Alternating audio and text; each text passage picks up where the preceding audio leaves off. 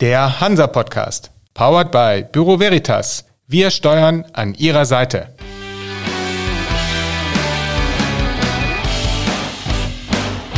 Der Hansa Podcast.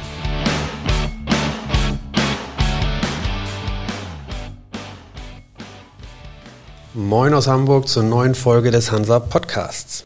Ich bin Michael Mayer und bei mir zu Gast ist heute Klaus Küper, Chef des Segments Forschungsschifffahrt bei der Lerana Reedereigruppe Briese, die unter anderem auch in der Mehrzweck- und Schwergut sowie in der Containerschifffahrt aktiv ist. Moin, Herr Küper. Moin, Herr Mayer. Herr Küper, Briese beredert, korrigieren Sie mich, wenn ich falsch liege, acht unterschiedlich große Forschungsschiffe für Deutschland, darunter neben der Sonne auch die Alcor, die Elisabeth Mann-Borghese, Heinke, Litorina, Maria Esmerian, Meteor und Senckenberg. Sind Sie zufrieden mit der aktuellen Flottengröße? Ja, es könnte immer mehr sein, aber die Anzahl der Forschungsschiffe ist begrenzt in Deutschland. Ein neues soll ja dann bald kommen, bei dem auch Brise beredern soll. Und zwar die Meteor 4 als Nachfolgerin von Meteor und Poseidon. Das ist fest, dass das bei Ihnen in der Flotte landet, richtig? Ja, das ist Teil der Ausschreibung gewesen, dass wir diesen Bau begleiten und anschließend nach Fertigstellung des Schiffes das Schiff 10 plus 5 Jahre beredern werden. Fertigstellung ist geplant für? 2026. Und würden Sie auch noch mehr Schiffe in die Flotte nehmen wollen und können? Ja, das könnten wir und das wollten wir auch. Aber wie gesagt, die Anzahl der Forschungsschiffe in Deutschland ist begrenzt bzw. entsprechend verteilt. Wir regen immer wieder an, dass mehr Schiffe, die eigentlich im Besitz der öffentlichen Hand sind, auch privat beredert werden, weil dort äh, entsprechende Synergieeffekte zu erzielen werden. Es gibt ja auch noch den künftigen Neubau der Polarstern. Wann auch immer und wie auch immer und von wo auch immer er kommen wird. Machen Sie sich Hoffnung oder ist das etwas, wo Sie gar nicht sich äh, an der Ausschreibung beteiligen? Nein, an der Ausschreibung haben wir uns nicht beteiligt. Die Kollegen von der Firma Leis werden das gut machen und äh, wir sind selber gespannt, was dort für ein Schiff entstehen wird. Wenn Sie sagen, dass die Flotte der Forschungsschiffe in Deutschland begrenzt ist, gibt es vielleicht auch die Möglichkeit, im Ausland aktiv zu werden? Also Schiffe anderer Länder, Forschungsschiffe in anderen Ländern zu beredern als Brise, wäre das was für Sie? Ja, das wäre was für uns. Das haben wir auch schon mal angeregt. Wir haben im Zuge der Außerdienststellung der Sonne, die damals nach Argentinien verkauft worden ist, dort auch einen Auftritt gehabt in Buenos Aires. Oftmals ist es aber anders verteilt in den ausländischen Instituten oder es wird staatlich reguliert, sodass es schwer ist, dazwischen zu kommen.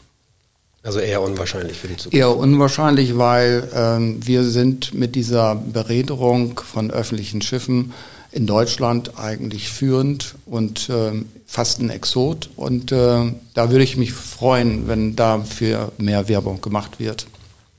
Sie sind führend bei der Anzahl der Schiffe ist das durchaus nachvollziehbar.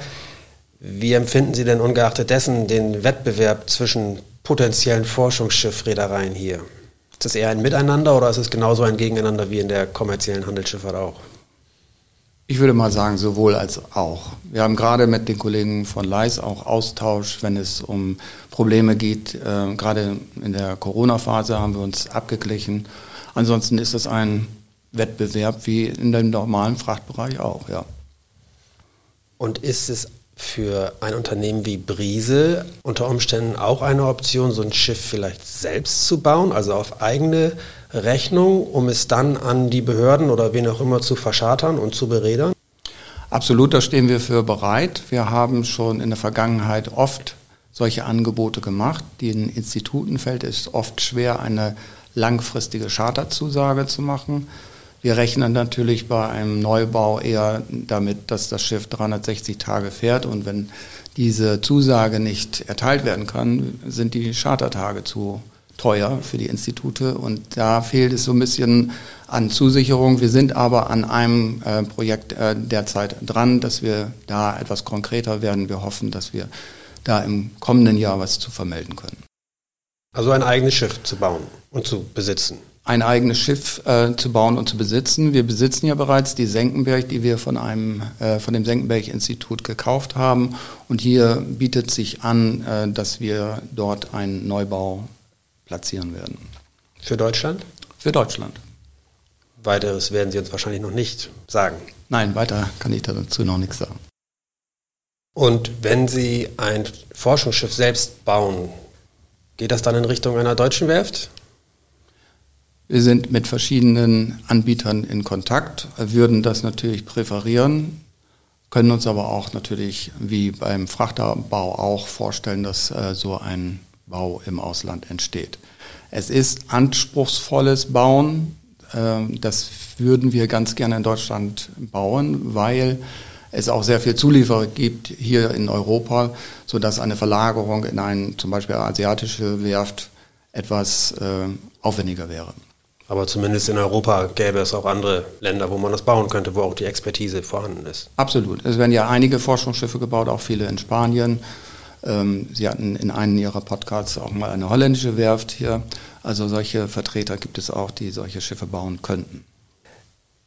Wir sprachen schon darüber, dass Sie natürlich sehr eng mit deutschen Behörden zusammenarbeiten, Ministerien oder Instituten. Wie bewerten Sie die Zusammenarbeit mit solchen Partnern. Also es ist ja schon ein Unterschied für eine Reederei, ob ich mit einem Unternehmen, einer anderen Reederei, einem Charterkunden oder ähnliches zusammenarbeite oder mit einer Behörde, einer Institution.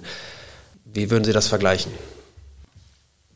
Das ist eigentlich unvergleichbar, weil doch eine andere äh, Geschwindigkeit der Abarbeitung ähm, vorliegt. Die Abarbeitungsverfahren sind viel komplexer. Dazu kommt, dass wir es oftmals mit äh, Ansprechpartnern zu tun haben, die von Schifffahrt nicht so viel Ahnung haben können, die wir dann mitnehmen einige Jahre, bis sie sozusagen auch sich für dieses Segment selber begeistern können. Schiff ist eigentlich immer Programm, macht fast allen Ansprechpartnern Spaß. Aber gerade in den Ministerien wechseln die Ansprechpartner oftmals nach fünf Jahren und so fangen sie dann wieder von vorne an. Das macht die Sache ein bisschen herausfordernd, aber daran haben wir uns gewöhnt. Da geht es dann um ein Mehr an Vorgaben und Rahmenbedingungen, könnte ich mir vorstellen. Genau, es wird zum Beispiel, wenn wir Werfzeiten abarbeiten für die für das äh, Ministerium wird da sehr genau drauf geschaut und oftmals auch noch zusätzliche Büros eingeschaltet, die uns auf die Finger schauen, damit das alles transparent abgebildet wird. Am Ende ähm, verwenden wir auch eben unser Geld, unsere Steuermittel. Das, deshalb haben wir da großes Verständnis für. Sie sagen Ministerium, dabei geht es ums Wissenschaftsministerium? Da geht es ums Forschungsministerium, genau, BMBF. In erster Linie die Vertreter in Bonn sind unsere Ansprechpartner. Wir haben aber auch direkt Ansprechpartner in den großen Instituten, zum Beispiel Geomar in Kiel oder Institut für Ostseeforschung in Warnemünde oder das Alfred Wegener Institut in Bremerhaven, um einige zu nennen.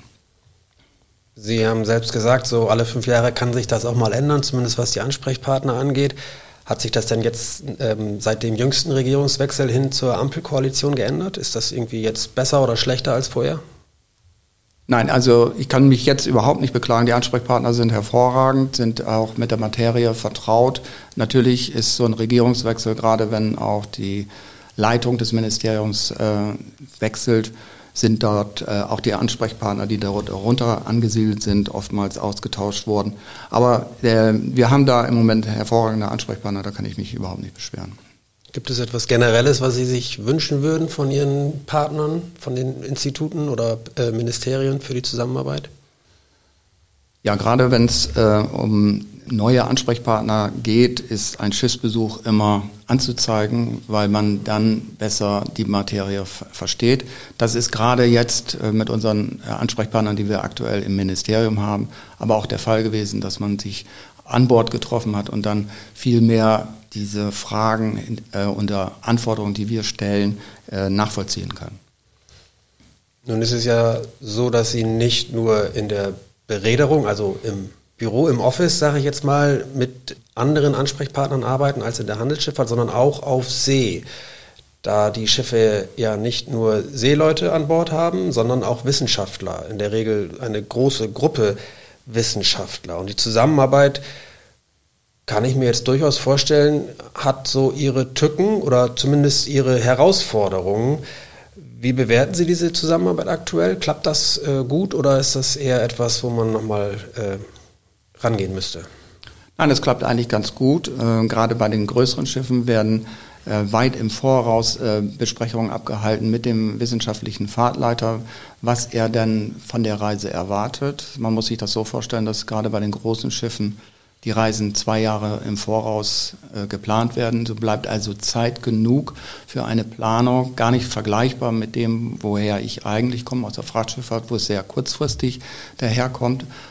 Dann muss es aber auch klappen. Wir müssen an dem Tag, an dem Fleck sein, wo der äh, wissenschaftlicher Fahrleiter sein will.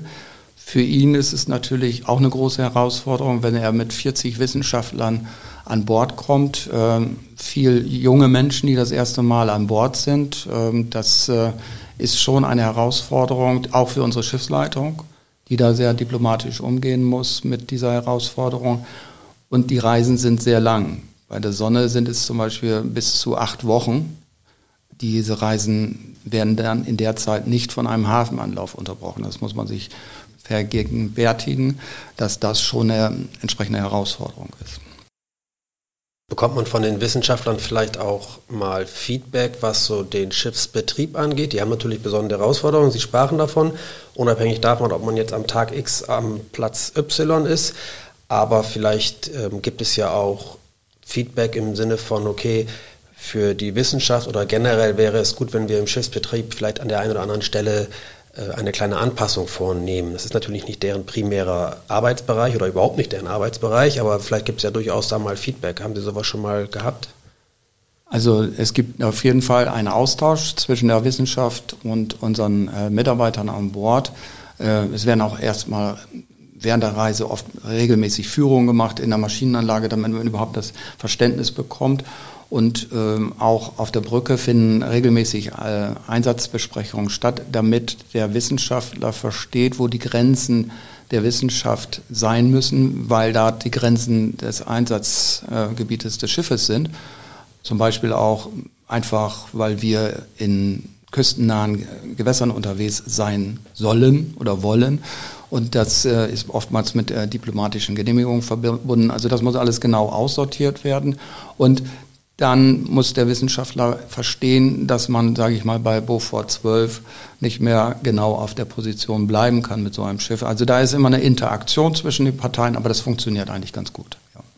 Das kann man sich durchaus vorstellen, dass das ein sehr interessantes Betätigungsfeld ist, sowohl für die Reederei natürlich, aber auch für die Seeleute an Bord, weil für die ist es natürlich auch etwas ganz anderes, auf einem Forschungsschiff zu arbeiten, als auf einem Handelsschiff, Containerschiff, Kreuzfahrtschiff, was auch immer die Zusammenarbeit der einzelnen Berufsbilder, die ist aber schon elementar wichtig für den Erfolg von so einer Expedition, oder?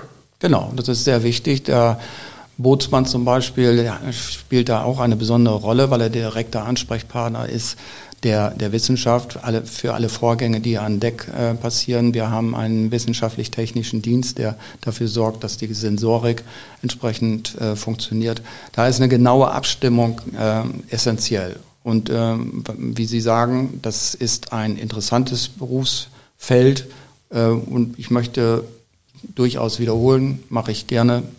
Das ist der beste Arbeitsplatz für einen Seemann, wenn er denn auch zur See fahren will. Sehen das denn die Seefahrer auch so? Also die Brise-Gruppe macht Verschiedenes in der Schifffahrt. Wir haben am Anfang drüber gesprochen. Was würden Sie sagen? Wollen Seeleute lieber auf Handelsschiffen fahren oder sind Forschungsschiffe ein attraktives Berufsfeld? So, was ist Ihre Erfahrung? Naja, es ist schon, wie ich sage, also wenn man zur See fahren will, ist das mit der beste Arbeitsplatz, den man sich vorstellen kann. Sie müssten sich vorstellen, wir haben deutsche Flagge, wir haben äh, trotzdem aber auch internationale Wissenschaft an Bord. Sie sind bei der Wissenschaft mit dabei live. Es ist nicht äh, so, dass andauernd Arten aussterben, sondern hier werden auch noch neue Arten entdeckt bedingt durch die Tatsache, dass die Schiffe hervorragend ausgerüstet sind. Also das ist, das ist sehr, sehr spannend. Dennoch bleibt es natürlich äh, unsere Herausforderung, auch weiterhin äh, junge Leute für dieses Segment zu begeistern, dass sie auch weiter an Bord tätig sein wollen. Das ist die große Preisfrage. Auch wenn es ein sehr interessantes Berufsfeld ist, haben Sie denn ausreichend Seeleute oder leiden auch Sie unter dem Fachkräftemangel? Ja, es ist natürlich so, dass es äh, bei aller Attraktivität schwer ist, äh, junge Menschen weiter dafür zu begeistern. Wir haben im Moment äh, 250 deutsche Seeleute in der Beschäftigung. Das ist schon äh, eine große Menge in, im Verhältnis zur Gesamtanzahl der deutschen Seeleute. Wir bemühen uns äh, weiterhin auch in der Ausbildung. Die Ausbildungsplätze auf den Schiffen sind natürlich irgendwo begrenzt. Wir haben im Moment auf diesen großen Schiffen, wo wir ausbilden können, tatsächlich im Moment äh, elf Auszubildende beschäftigt. Mehr können wir gar nicht unterbringen, mehr Platz haben wir gar nicht.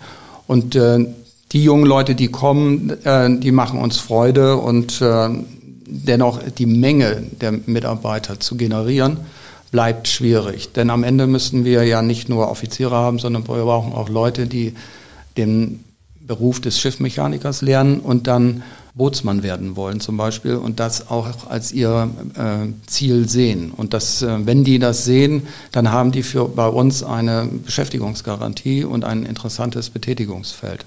Wir müssen da mehr tun, auch als Reederei oder die ganze Reedereilandschaft muss mehr tun, um solche Mitarbeiter äh, zu finden und zu zeigen, dass wir allgemein in der Schifffahrt, möchte ich sagen, aber Forschungsschifffahrt ist ja heute das Thema, ein sehr interessantes Berufsfeld anbieten. Und da müssen wir als sehr zurückhaltende konservative Räder vielleicht etwas mehr aus dem Dickicht kommen und auch soziale Medien und dergleichen bedienen. Äh, der VDR versucht ja gerade uns da auch mitzunehmen und zu äh, motivieren.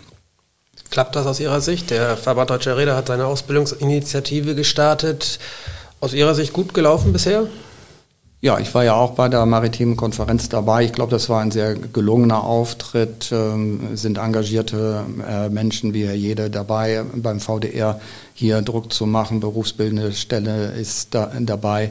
Es ist aber trotzdem ein dickes Brett. Wie gesagt, wir als Räder müssen, oder ich bin ja nur Vertreter einer Reederei, aber wir als Reedereien müssen da äh, sicherlich diesen Weg der sozialen Medien bedienen. Und ich hatte vor ein paar Monaten mal einen Kontakt zu einem auch etwas älteren Räder, der sagte, ich weiß nicht, wie das geht, aber ich habe ein TikTok-Video ins Netz gestellt und äh, will die Leute im Osten und im Süden abholen. Und das ist, glaube ich, das Ziel, dass wir zeigen, was für ein tolles Arbeitsumfeld es gibt, auch für junge Menschen.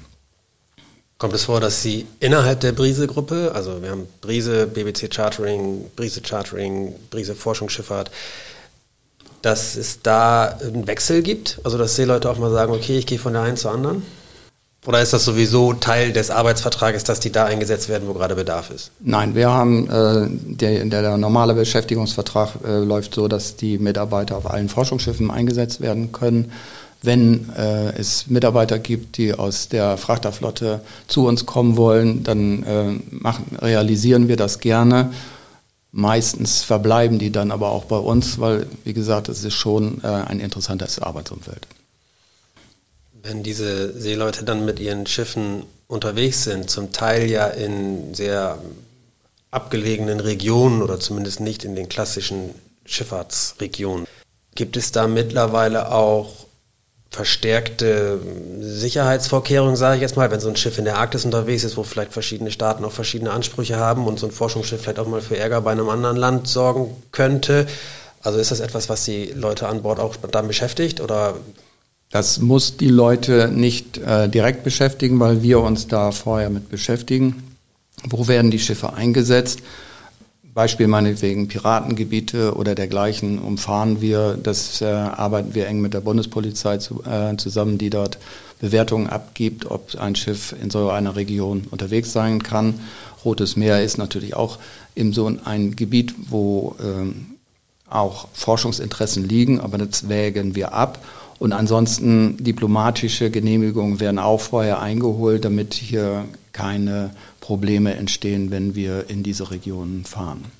Aber Sie merken schon, dass es dann auch immer wieder neue Herausforderungen gibt. Also auf diplomatischem Parkett hätte ich fast gesagt. Das ist so, ja. Das ist so und äh, denen wollen wir dann äh, begegnen, unter anderem, dass wir sehr viel äh, Empfänger auch an Bord haben, um da mehr das Verständnis zu haben. Wir haben jetzt gerade erst einen Empfang gehabt äh, auf der Meteor in Jeddah und werden in Kürze einen Empfang haben, auch einen diplomatischen Empfang in Halifax auf der Maria Esmerian, einfach auch, um hier die Verbindung äh, zu den Instituten und zu den Ländern zu vertiefen, damit dort mehr Verständnis ist, wenn es auch um Forschungsgenehmigungen geht.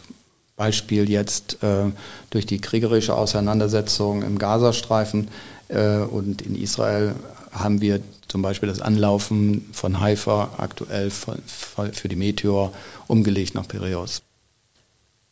Unabhängig von solchen Entwicklungen und unabhängig auch von den Seeleuten an sich. Sie haben einige Erfahrungen gesammelt mittlerweile in der Forschungsschifffahrt.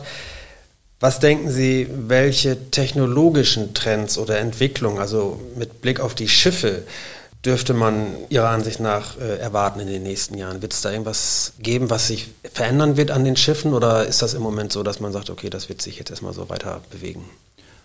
Wir sind ja durch die exotischen Fahrtrouten, die Sie schon erwähnt haben, ein bisschen eingeschränkt, was ähm, eine Flexibilität zum Beispiel bei der Bebunkerung angeht und dergleichen. Wenn Sie also Reisen haben, die ständig nach Neukaledonien gehen, da werden Sie nur eine Tankstelle finden. Das schränkt natürlich die Möglichkeiten ein, ähm, was, was den Bereich angeht. Ansonsten sind die Schiffe wie jetzt Sonne, die wir berädern dürfen, schon jetzt neun Jahre lang und auch die zu bauende Meteor 4 sind auf einem technischen Stand insbesondere fokussiert auf die Wissenschaft mit in, in, in großen Tiefen bis zu 12.000 Meter mit Lichtwellenleiter, Remote Operated Vehicles abzusetzen und Proben zu sammeln.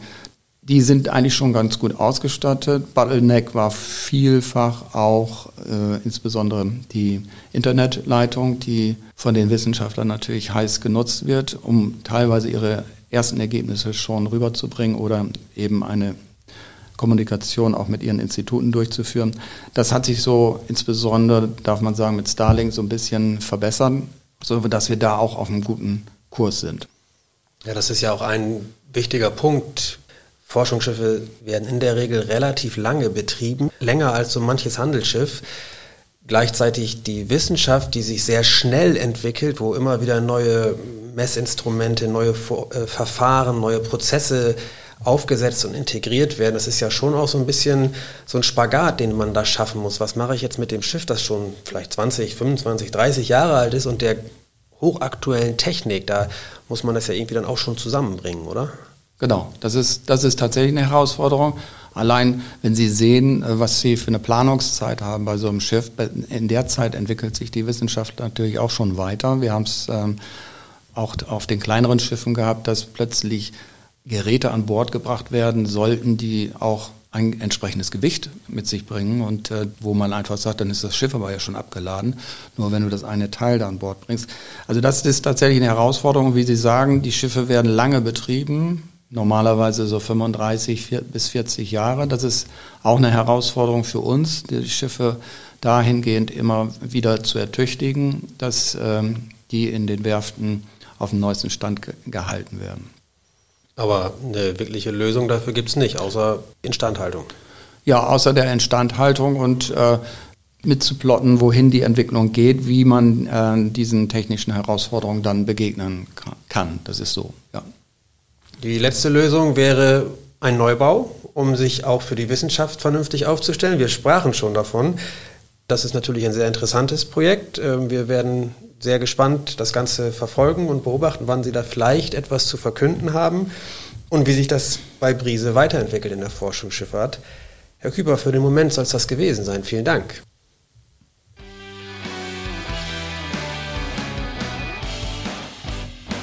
Das war für Sie der Hansa-Podcast. Jetzt abonnieren und keine Folge verpassen. Alle News und Hintergründe aus der maritimen Welt aktuell auf hansa-online.de und monatlich im Hansa-Magazin.